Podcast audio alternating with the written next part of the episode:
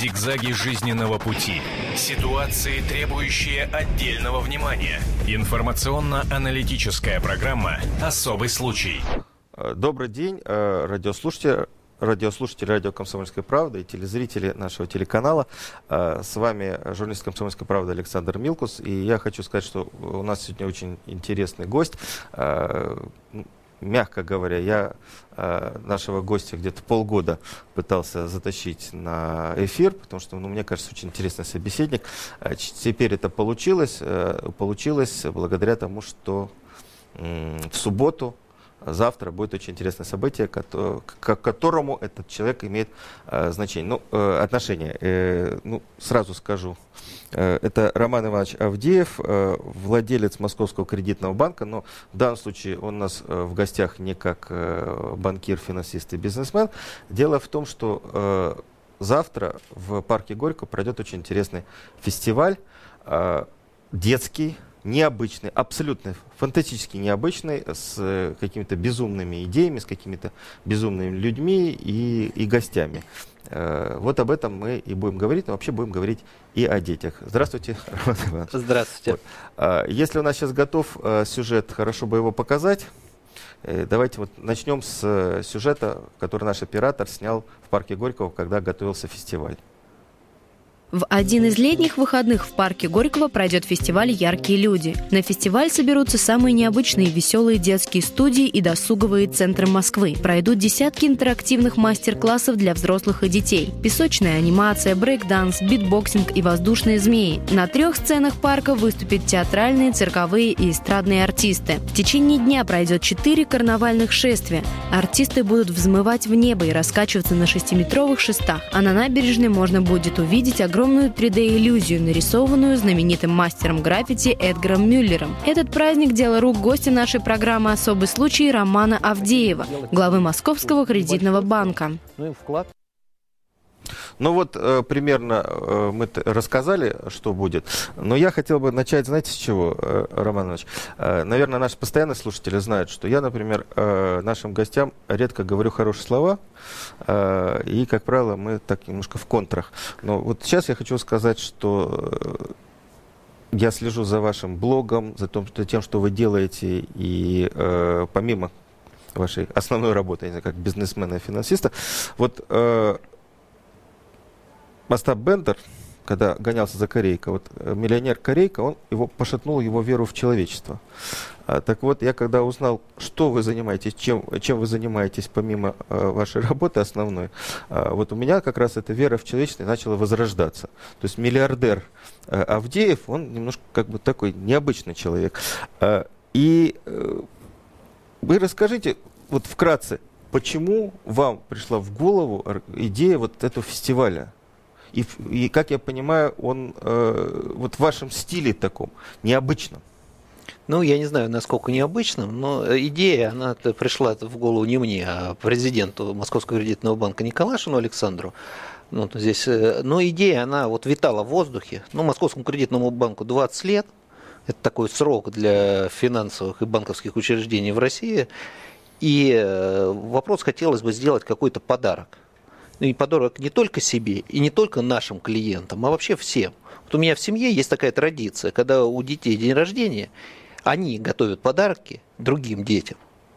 И также вот у нас 20 лет, и это тот фестиваль, и подарок, который был бы полезный, востребованный. И здесь семейные ценности у нас в банке это не просто такое слово, ну так, модное слово, а это вот э, мы этим живем. У нас у всех семьи, дети, всех, для всех сотрудников, я знаю, это очень важно. Ну и поэтому, то есть вопрос что-то хотелось сделать для детей. И здесь вот вопрос, этот праздник посвящен дополнительному образованию, в России, который сейчас Нет, ну динамично ну вы, развивается. Да, но вы говорите такими стандартными фразами, я бы хотел все-таки от них уйти. Вот на мой взгляд, что, что будет завтра, что будет интересно, это то, что э, ну, мы, кружки, группы, учителя, педагоги э, собраны нестандартных кружков, макраме, там, авиамоделирование, там, ракетной техники, а я посмотрел какие-то там научные кружки, там еще что-то такое. То есть вот э, то, что в общем-то, обычный родитель, который знает только кружки своего э, дворца пионеров э, в своем, в своем районе, он, наверное, и, и не догадается, что, что они есть в Москве, что к ним туда можно записаться и можно детей научить абсолютно необычным вещам или показать необычные вещи. Ну да, мы в фестивале своей идеи, мы сразу ушли от традиционных видов. Понятно, спорт, музыкальная школа, это все хорошо, и мы это не отрицаем. Но хотели, то есть вот создать в парке атмосферу такой взрослый ребенок, если попадает, специальная атмосфера. И чтобы люди могли своими руками что-то попробовать. Здесь вот есть такое, то есть их научить, конечно, за два, за три часа что-то нельзя, но можно заразить. И заразить можно этим на Или всю ты жизнь. можешь попробовать, это твое, не твое, ну, по крайней мере. Конечно. И здесь вопрос ключевой – это творчество. И здесь творчество, то есть ну, да, от детей, вот мы так шутим, от года до 103. И для взрослых там будет точно интересно. И, то, и взрослые тоже могут поучаствовать и попробовать э, в этом всем. И здесь самое главное – это слово «творчество». Заразить творчеством. А уже для этого есть какие-то конкретные инструменты. И здесь в Москве, когда мы подготавливали, оказалось ну, столько много талантливых людей, которые этим занимаются, занимаются детьми, вот это пытаются творчество заражать. Детей, я вот использую слово, мне больше нравится заразить. Не научить, а заразить. Потому что ребенок, когда вот в этих кружках, он получает такой импульс развития, такой импульс творчества, он себя чувствует, я не побоюсь этого слова, творцом. Ну, пусть с маленькой буквы, но действительно творцом. Он приходит и что-то делает. Ну, вот это такая основная идея фестиваля. И после этого мы, конечно, хотим сделать этот фестиваль уже традиционным. Ну, как ежегодным и традиционным. Но здесь все будет больше не от нас зависеть, а насколько это будет интересно нашим москвичам. Что будете делать, если пойдет дождь? Ну, во-первых, то есть прогноз погоды на завтра нету солнца, то есть э, такая пасмурная, но дождь только в первой половине дня, ну и для этого есть технические средства, чтобы это тоже предотвратить сейчас. Вот вы э, сказали, я хотел Э, вот перейти к следующему вопросу, как раз вспомнив э, традиции вашей семьи. Но вы о них уже сказали, и поэтому мне просто надо, надо спрашивать дальше. Э, вот вы говорили э, про детей. Их у вас, насколько я понимаю, 23. Так точно. 19 приемных и четверо своих. Правильно.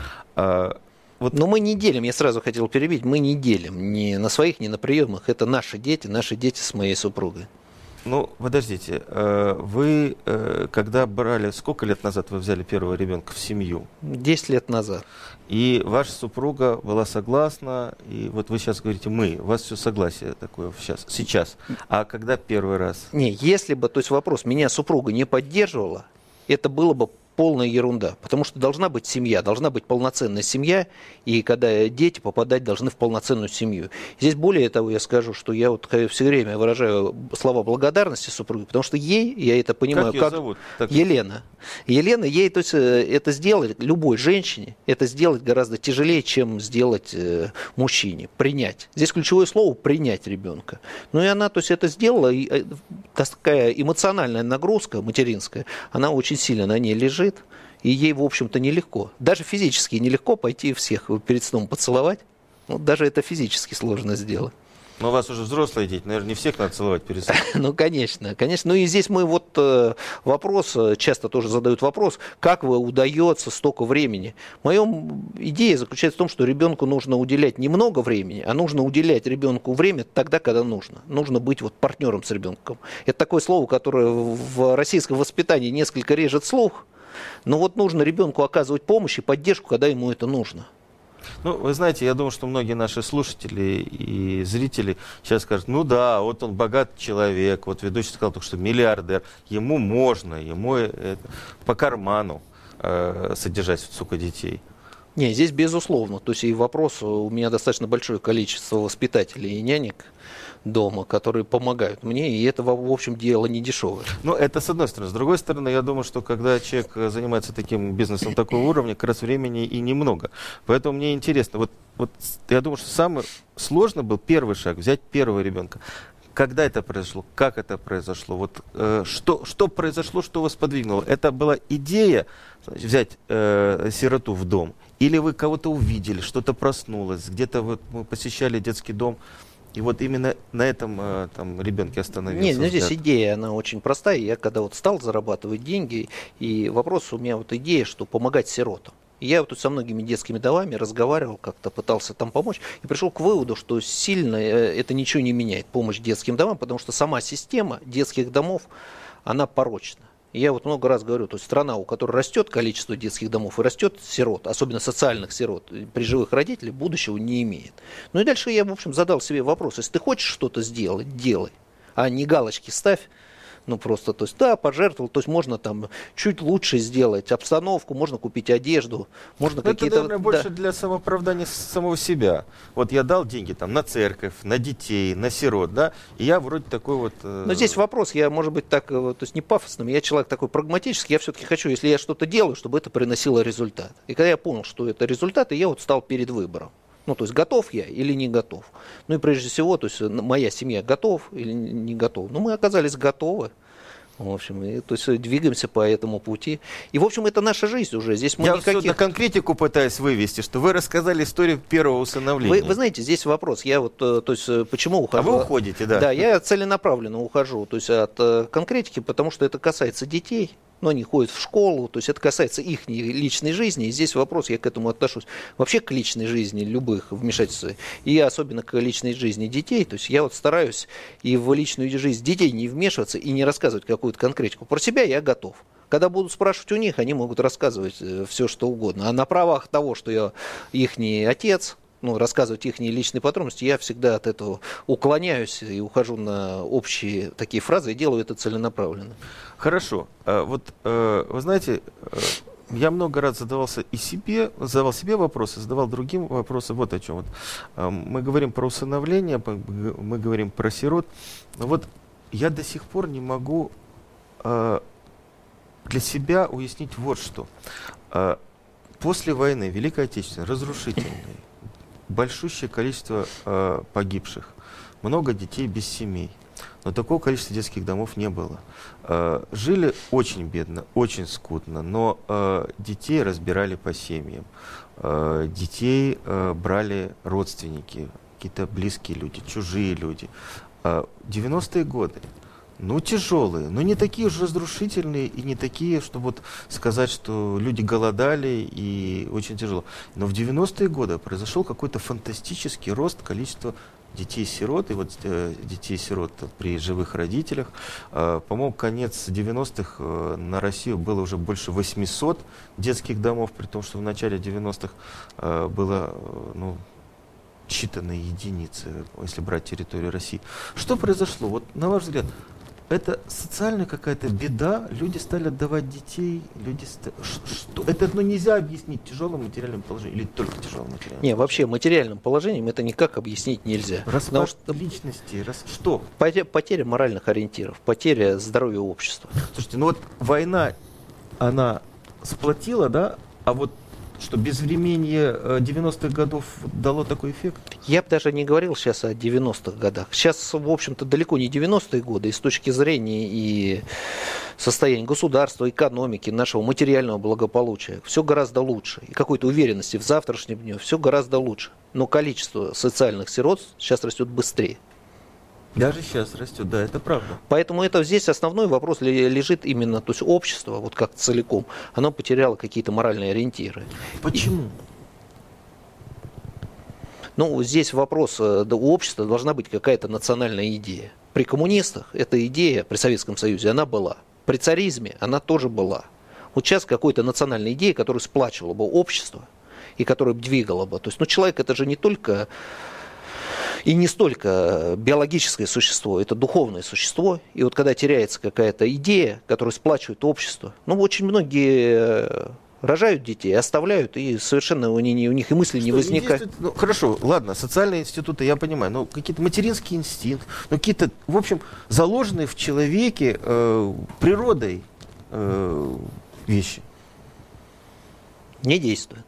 Не действуют. И здесь, на мой взгляд, уже то есть, должны действовать все-таки моральные и какие-то идейные вещи. Почему, на ваш взгляд, вот, вот эти матери, я перебью, да. то есть, которые оставляют детей, я много этим занимаюсь, ко мне обращаются, я помогаю, то есть я вот так вот много историй этих знаю.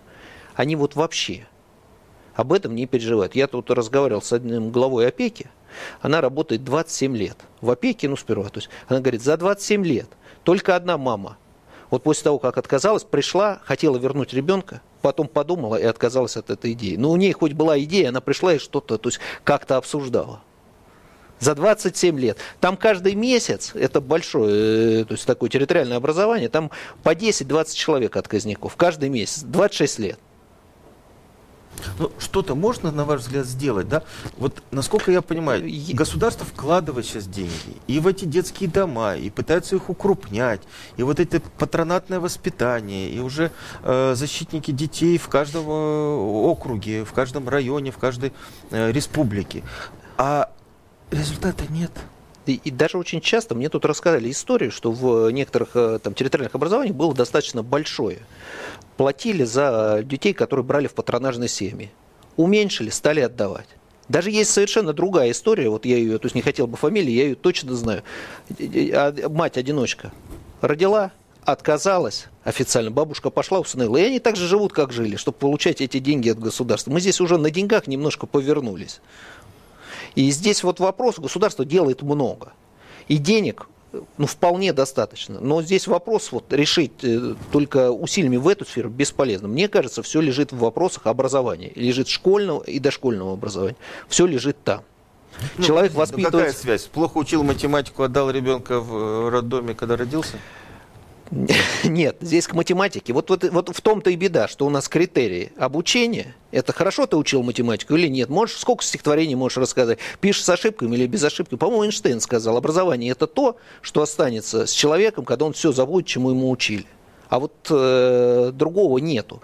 Не воспитывают человека. Образование должно воспитывать э, человека, и у человека до, во время образования должны воспитывать личность, и должны интересовать, давать выбор. А вот что ты думаешь, даже по математике? Вот там 2 плюс 2 это 4, а ты что думаешь, Петя? по этому вопросу. Да даже никому в голову. Мы говорим, в принципе, о образовании, о воспитании, как о воспитании ответственности как личности, как гражданина. Вот, ну, как чтобы человек... Восприятие себя как э, вот человека, который отвечает за себя и за то, что он делает. Чтобы человек почувствовал себя человеком. Вот мне когда спрашивают цели образования и воспитания моих детей, я все время очень просто отвечаю, чтобы дети знали, что такое хорошо, что такое плохо.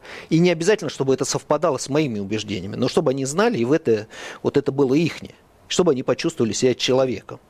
И в этом то есть, включается механизм, уже который заложен природом, когда они это почувствуют. И он начинает работать. И человек себя ведет ну, становится человеком, он себя ведет как моральное существо. Я, может быть, сейчас какими-то такими патетическими и пафосными, надо все-таки, наверное, так ближе к земле. Но вот я искренне так считаю. Я, если разговаривать уже конкретными вопросами, проблемами в образовании, в системе образования. Вот там достаточно много проблем, и это очень длинный разговор. Ну вот, э, вы знаете, у меня ощущение, что кроме всего, вот кроме того, что, э, как сейчас подумал, как сформулировать, э, вот э, вы говорите о том, что вы, вот, вот у вас 19 приемных детей. Очень часто я слышу аргументы, что люди боятся брать из-за неизвестной генетики детей. Это один из таких аргументов. Э, хотя генетика, инвалидность не останавливает усыновлять детей из России, американцев, англичан, из других стран. Вот на вашем опыте это действительно проблема? Ну, генетика, она есть, ее отрицать нельзя. Я верю в воспитание, и генетика, конечно, предрасположенность. И прежде всего физические предрасположенности. Ряд там таких вот эмоциональных предрасположенностей. Холерик, сангвиник, это все генетически. Но человека воспитать, конечно, можно столкнуться с проблемами ментального ментальными проблемами у ребенка. Но к этому здесь самое главное, человек, когда идет на этот шаг, он должен быть готов, ключевое слово, принять ребенка. И я очень многих людей, я так вот ну, публично знаю, я это не скрываю, что я много, я со многими людьми, я многих людей отговорил усыновлять. Потому что начинаются вопросы, а как вот хотелось бы выбрать уже подрощенного, там вот э, лет 7-8 девочку с голубыми глазами, а как вот если у нее характер будет плохой, а как вот то, а как все. Я говорю, вы знаете, вот с такими намерениями лучше не делать. Подождите, тогда какой у вас критерий, кого вы берете в семью? Как? Мы не выбираем. А как? А что? Мы их принимаем. Ну вот когда есть э, э, вопрос э, у нас готовность. Но почему тогда у вас 19, а не 28, 34? Но здесь надо взвешивать. Взвешивать то, чтобы было бы это ответственное решение. И, у вас какой-то детский дом, с которым вы там Нет, общаетесь? мы берем из... Э, Сперва желание, потом мы оставляем, э, ну, то есть оформляем все документы, потом идем, и те дети, которые есть, мы их принимаем. У вас какой-то вы с какого-то возраста берете ребенка? Мы стараемся, чем меньше, тем лучше. В основном все дети это месяц, два, три, четыре. Ну, чтобы действительно сразу начать заботиться о нем, потому что период жизни вот с нуля до трех очень важен. И здесь вот обеспечить, прежде всего, патронаж. Насколько я знаю, у вас э, самому младшему три месяца сейчас? Да. Это приемный ребенок? Да. Их трое. Трое? Да, это Петр, э, Аня и Руслан. И все трехмесячные? Да, или? они все, все, все, хотел сказать, погодки, как это, Ну я да. не знаю. То есть, ну да, у них э, у двоих день рождения в один день, а у одного на неделю отличается. Мгм. Вы как-то вот планируете дальнейшее ну, обучение, образование этих детей? Ну да, у нас есть программа, у нас есть программа. Собственное? Ну нет, дети, во-первых, то есть ходят в детский сад. И это, то есть вопрос, э, у меня есть много вопросов э, к детскому саду, но они должны социализироваться. Ясно. Я думаю, что мы продолжим разговор э, после новостей. У нас в студии очень интересный собеседник, отец 24, 23 э, детей, не будем делить свои неприемные, Роман Авдеев и журналист «Комсомольской правды» Александр Милкус. Не переключайтесь, во второй половине часа мы будем разговаривать дальше. Об этом нельзя не говорить. Особый случай. Добрый день. Мы продолжаем э, эфир на э, радио «Комсомольская правда» и на телевидении «Комсомольская правда». С вами журналист э, Александр Милкус. Продолжаем интересный разговор с владельцем Московского кредитного банка, а также блогером, философом, э, спортсменом, отцом 23 детей э, и вообще уникальным человеком э, Романом Ивановичем Авдеевым. Э, вот он у нас в студии. Мы закончили наш разговор о том, что у Романа Ивановича есть, ну, я не знаю, собственное, не собственное, но собственное понимание, как надо образовывать детей, которые приняты в вашу семью. Вот в чем они отличаются от обычного образования вот тех детей, которые, ну, на ваш взгляд, что надо подкорректировать в российской системе образования, чтобы дети были успешными о, ну, в жизни, счастливыми, здоровыми? Но здесь мы все равно опираемся на систему российского, э, советского, можно уже сказать, ну, доставшегося наследства от советского образования. Но вопрос мы пытаемся воспитывать в детях личность. И, условно говоря, я когда детям что-то запрещаю, я никогда не говорю, что это правильно. Я говорю, вот я на правах старшего, на правах отца это делать запрещаю. Не знаю, То правильно есть вы это... подавляете личность таким образом? Ну, воспитание все время это насилие. И здесь от этого избежать нельзя.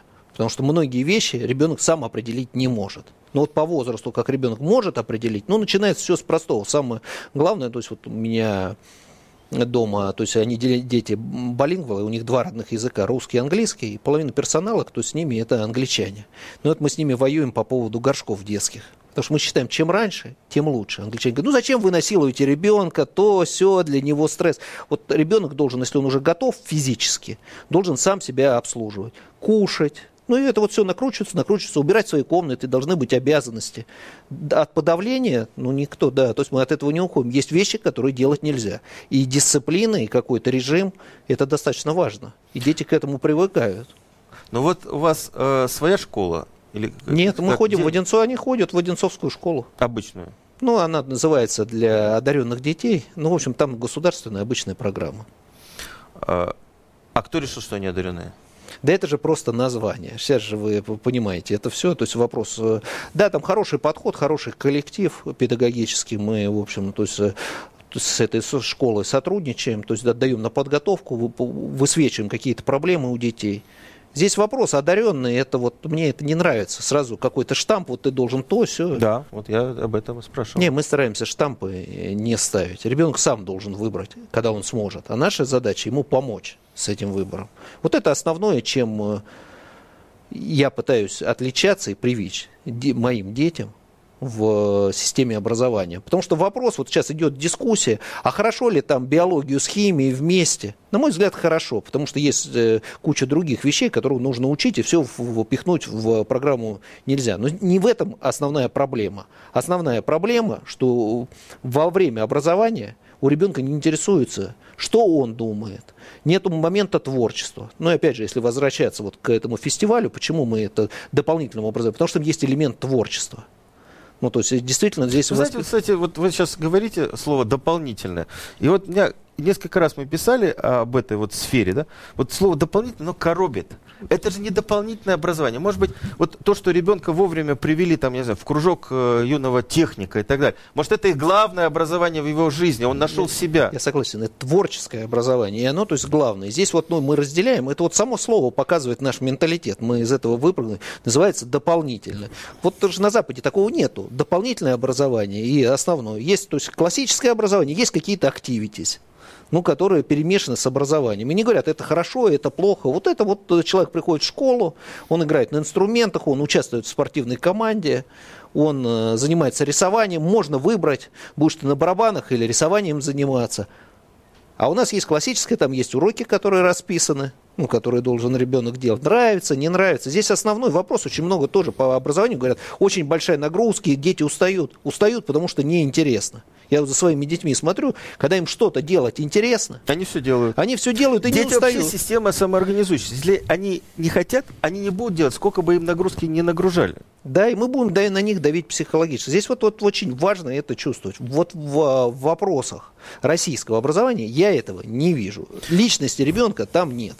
Ну вот э, я знаю, что у вас э, дети ездят учиться еще и в Англию. Вот как они после этого приезжают сюда и и как их школ, школьные учителя отсюда отпускают? Вы же во время учебного года их... Не, э, они ездят на каникулы, мы прихватываем понедельки, то есть вопрос, пока это нам сходит с рук. Но здесь основной вопрос не образования, а поддерживания языка, живого языка, чтобы они общались там со сверстниками. Ну, летом, слава богу, они учатся в июне, а у нас не учатся, это 4 недели. И на осенних и весенних каникул они все хотят учиться там.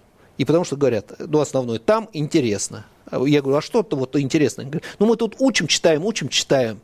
Но здесь вопрос вот более глубоко. Я вот пришел к выводу, что там по каждому вопросу их заинтересовывают, и он есть в центре каждого обучительного процесса, даже математики. Спрашивают, что ты думаешь, как ты считаешь вот так вот. Его пытаются мыслить, и ему интересно ребенку. Вот здесь вот, ну, вопрос, опять же, я разговаривал с педагогом, но это нонсенс. А что, я на математике будем спрашивать, а что ты думаешь, дважды два, четыре? Да это ты просто должен выучить и рассказать. И ну, а почему... никого.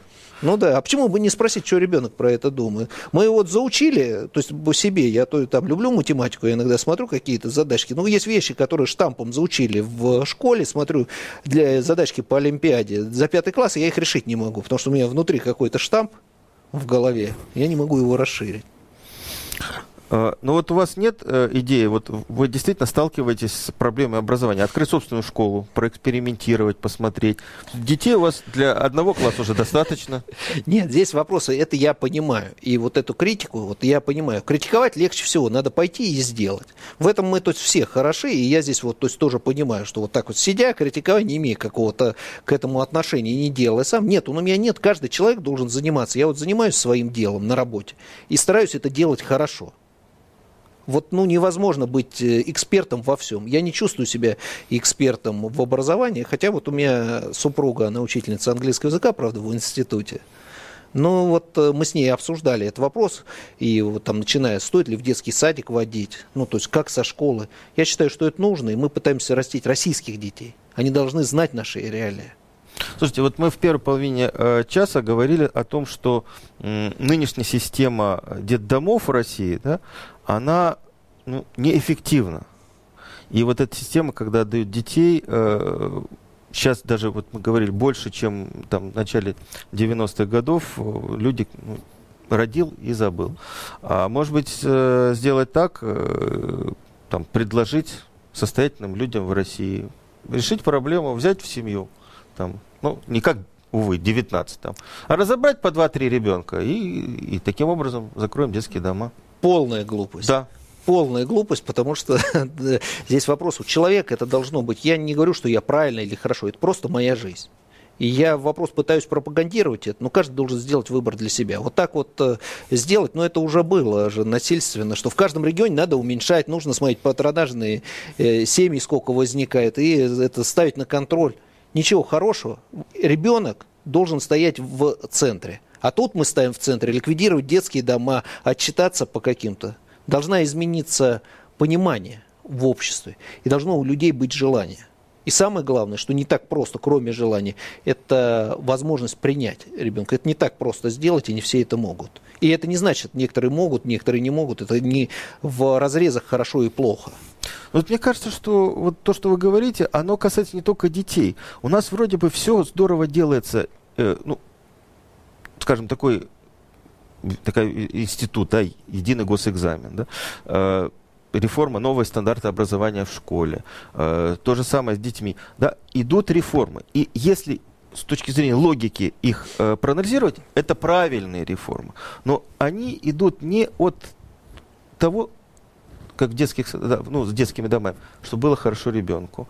В ЕГЭ идет не от того, чтобы объяснять, пропагандировать у родителей, у учителей, поддерживать это начинание. И вот здесь возникает вот как раз проблема в том, что вроде бы все хорошо, вроде бы на бумаге это придумано здорово, а получается все время как- как-то вот ну, не туда.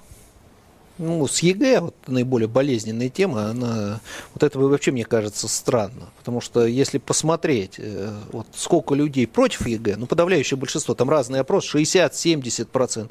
А если посмотреть э, на то, вот задать вопрос, сколько людей за независимый суд, будет 99. На мой взгляд, это одно и то же. Здесь же в ЕГЭ просто независимо определяют знания. Конечно, внутри в вопросах есть много глупостей, а где их нет.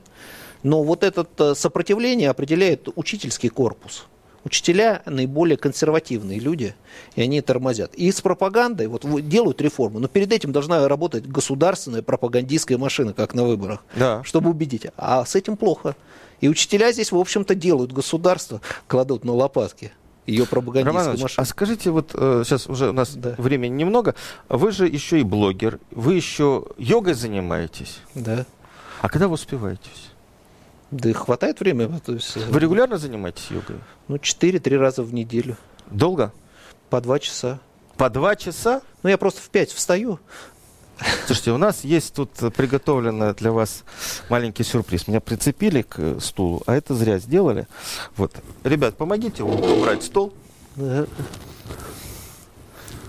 Подвох? Подвох. Да. Рояль в кустах. Ты, пожалуйста.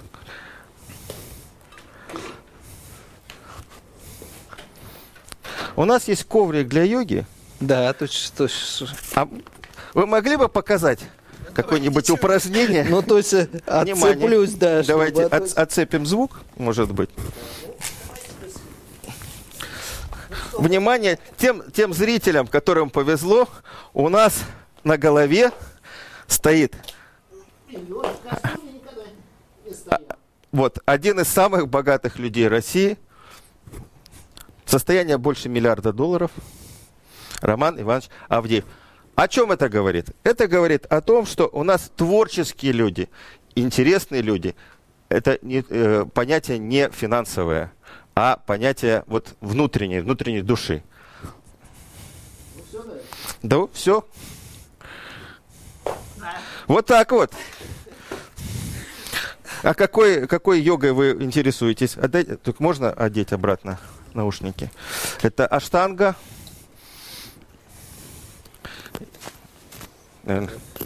Так, помогите, ребят. Правильно, да, делаю? И... О. Да, везде нужно свое умение. Не, я сперва занимался аштанга, и мне это очень нравилось, такой динамичный да. стиль. А сейчас все-таки я занимаюсь ангар-йогой, это более как-то вдумчиво, и можно проработать какие-то вещи. Причем я когда занимался аштангой, мне казалось, да что эти вот там больше болтают? Там медленнее действуют. Да, да, больше болтают, хотелось какой-то динамики. А штанга это динамическая йога, она все время меняется позы и так далее. А вот э, йога э, Айенгара, она медленнее такая, расслабленная, но зато идет проработка и мышц, и как бы сознание подключается. Вот ну, здесь каждому свое нельзя сказать. То есть э, вопрос, э, что... Скажите, на вашем фестивале, вот мы уже скоро будем выходить из эфира, э, йоги будут? Не знаю. Вот честно не знаю. То есть это же фестиваль не для меня, а для детей. То есть йогов не будет, а вот мастер-класс, связанный с йогом, вполне возможно будут, но я вот так точно не уверен. Вы участвовать не будете, судя по тому, что мы видели, вы, в общем, выполняете все упражнения здорово. Ну да, можно еще какие-то, но есть э, такой, то есть порвать костюм. Ну, это было бы слишком... вообще, да, такой... Хорошо. Значит, э, еще раз повторяем. Ребята, завтра, в субботу, в парке Горького удивительный, уникальный творческий фестиваль впервые в истории Москвы. Приходите, и будут уникальные театры, и будут уникальные э, педагоги, кружки, постарайтесь э, вот, взять своих детей. Это, в принципе, семейный праздник. И большое э, моя благодарность Роману Ивановичу за, и вообще коллективу банка, который это все придумал. Э, я вам скажу честно, несмотря на то, что у нас в эфире вот все время произносится там банк коммерческий, мы вот просто искренне поддерживаем это мероприятие. Это для нас некоммерческое э, партнерство. Просто действительно очень любопытно, очень интересно. А э, вот э, такая личность, как э, Роман Авдеев. Читайте его блог, вот я бы посоветовал. Кстати, скажите, вот, вот наверное, последний вопрос остался. Вот вы очень много выкладываете себе лично какие-то свои размышления, даже книжку вы, выложили про свою семью. Э, вот банкиры у нас люди обычно закрытые, а вы очень открытый, такой человек контактный, на метро ездите. Ну, это моя жизнь. На метро я езжу с точки зрения утилитарности, куда-то надо в центре, на встречу, но это гораздо быстрее и удобнее. А с точки зрения, ну, какой-то открытости, я так не считаю, это моя жизнь, я так все время жил и дальше живу. Ну, не кажется вам опасным теперь, вот вы все входите в, в список Форбса? Нет, не кажется. Но здесь вопрос, опять же, то есть я публичный человек, даже никуда не выкладываю, ну, я известен, кому надо. У нас в студии был Роман Авдеев. Приходите на фестиваль в парк Горького. С вами был Александр Милкус, журналист «Комсомольской правды».